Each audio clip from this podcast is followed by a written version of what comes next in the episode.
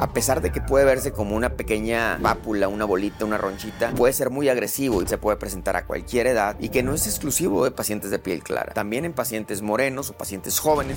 Bienvenidos a Emprender desde la piel, un podcast híbrido en el que hablaré de temas que me apasionan, desde el emprendimiento hasta la dermatología. Soy Osvaldo Vázquez, soy cirujano dermatólogo y me encanta el emprendimiento. A el día de hoy tengo 10 años que comencé y que creamos una marca junto con cofundadoras que es Skin Group. Posteriormente otras marcas como NeoHair, Punto Derma, Neolabma, entre muchas otras. Y quiero compartir contigo estos temas que tanto me apasionan porque estoy seguro que aplicando los recursos aprendidos podemos llegar a tener resultados excepcionales. Comenzamos. En esta semana que vamos a hablar mucho de cáncer de piel y que vamos a tener esta campaña el próximo domingo 3 de septiembre, pues me gustaría eh, platicar un caso, un caso clínico de una paciente de más de 70 años de edad que vivía en otra ciudad de la frontera, que tenía una tumoración pequeña, pero que se la quitaron durante tres veces. ¿Qué fue lo que pasó con esta paciente? Pues que un médico quitó la lesión, no la mandó a analizar, cerró y posteriormente volvió a aparecer. En la segunda hizo una biopsia, lo mandó a analizar, le dijeron que estaba negativo, cerró y volvió a aparecer otra tercera vez y nos lo mandó para hacer una cirugía micrográfica de MOS. Como en el episodio anterior les platiqué, la cirugía micrográfica de MOS significa quitar el tumor y hacer un análisis milímetro a milímetro en los bordes y la profundidad para tener la certeza en más de 96 a 98% de que el tumor no va a regresar.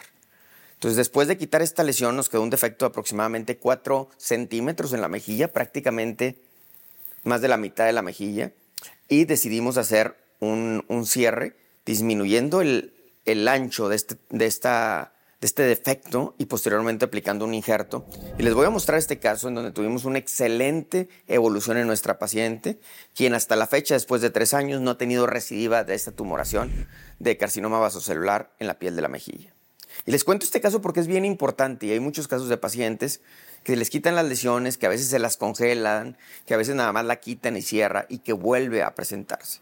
Entonces es muy importante que sepan que la cirugía micrográfica de es hoy por hoy la técnica de elección para cáncer de piel.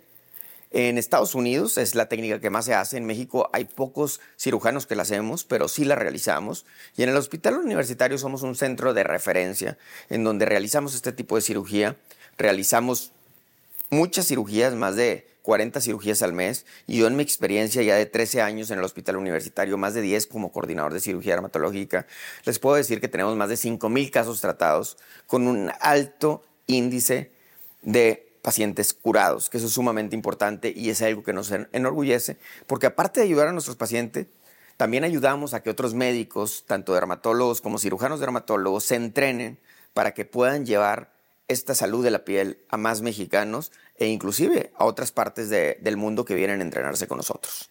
Es bien importante que ustedes definan que un cáncer de piel, a pesar de que puede verse como una pequeña pápula, una bolita, una ronchita, puede ser muy agresivo y puede ser la punta del iceberg que crece hacia adentro y por eso es bueno realizar una cirugía especializada y no menospreciarlo. Tengo el caso de un paciente hace unos días que vi, que era una lesión muy pequeña de 4 milímetros y que en el momento en que lo quitaron con una cirugía micrográfica de MOS, se dieron cuenta que el tumor medía 3 centímetros en la mejilla y que se tuvo que aplicar un injerto para dar un buen resultado. Y era un paciente muy joven, de 32 años, entonces debemos de conocer y saber que el cáncer de piel se puede presentar a cualquier edad y que no es exclusivo de pacientes de piel clara. También en pacientes morenos o pacientes jóvenes lo pueden tener y la principal forma de prevenir el cáncer de piel es evitando la fotoexposición a la radiación solar, el no estar con carcinógenos como el cigarro, masticar tabaco y sobre todo el tener un uso adecuado del protector solar. Les recuerdo que estamos para servirle, nos pueden seguir en redes sociales y espero que estén con nosotros este próximo 3 de septiembre en el Hospital Universitario, en la Facultad de Medicina del Hospital Universitario, en la Universidad Autónoma de Nuevo León, en Monterrey, México. Estoy a sus órdenes en mis redes sociales y en nuestro podcast Aprender desde la piel.